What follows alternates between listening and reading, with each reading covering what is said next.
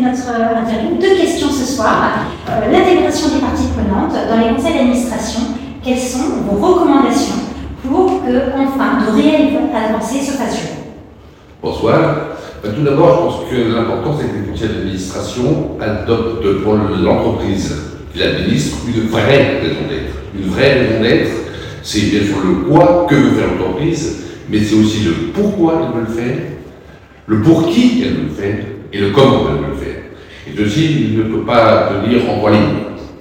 Une fois que ceci est fait, je pense que pour bien prendre en compte l'attente des partenaires, ben, il, est, bon que le conseil d'administration puisse refléter cette pluralité d'attentes et euh, d'intérêts des différents partenaires dans l'entreprise. Euh, et, pas seulement une question de, de, de compétences, de technicité, mais de représentativité. Les salariés, vous savez, font désormais partie, euh, avec quelques représentants, des conseils d'administration, mais je pense qu'il est utile que d'autres euh, parties puissent également puissent être incarnés par les membres des conseils d'administration. Merci, M. Florent. Ma deuxième question. Quels indicateurs peuvent permettre à un conseil d'administration de mesurer la contribution de l'organisation à une plus grande justice sociale? Alors tout d'abord, par justice sociale, on pense à la partie prenante salariée, bien évidemment.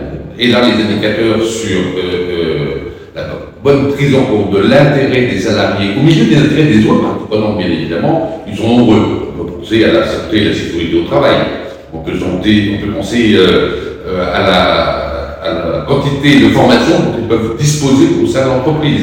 On peut penser à la parité également. et puis, pour Veolia, on en a ajouté un quatrième qui est ce qu'on appelle le taux d'engagement des salariés dans l'entreprise, qui est maintenant mesuré par des, outils de mesure qui sont euh, bien, bien étudiés, bien normés.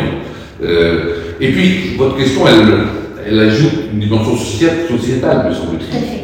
Et donc là aussi, il faut que le conseil d'administration définisse euh, des objectifs, des indicateurs sociétaux en fonction, bien sûr, des, des missions de l'entreprise et, de sa raison d'être. Par exemple, pour Veolia, parmi eux, un indicateur, c'est euh, le, nombre de personnes dans le monde qui peuvent bénéficier de, euh, soutien particulier pour avoir accès à l'eau potable, parce que sinon leur revenu ne leur permettrait pas. On peut en imaginer d'autres.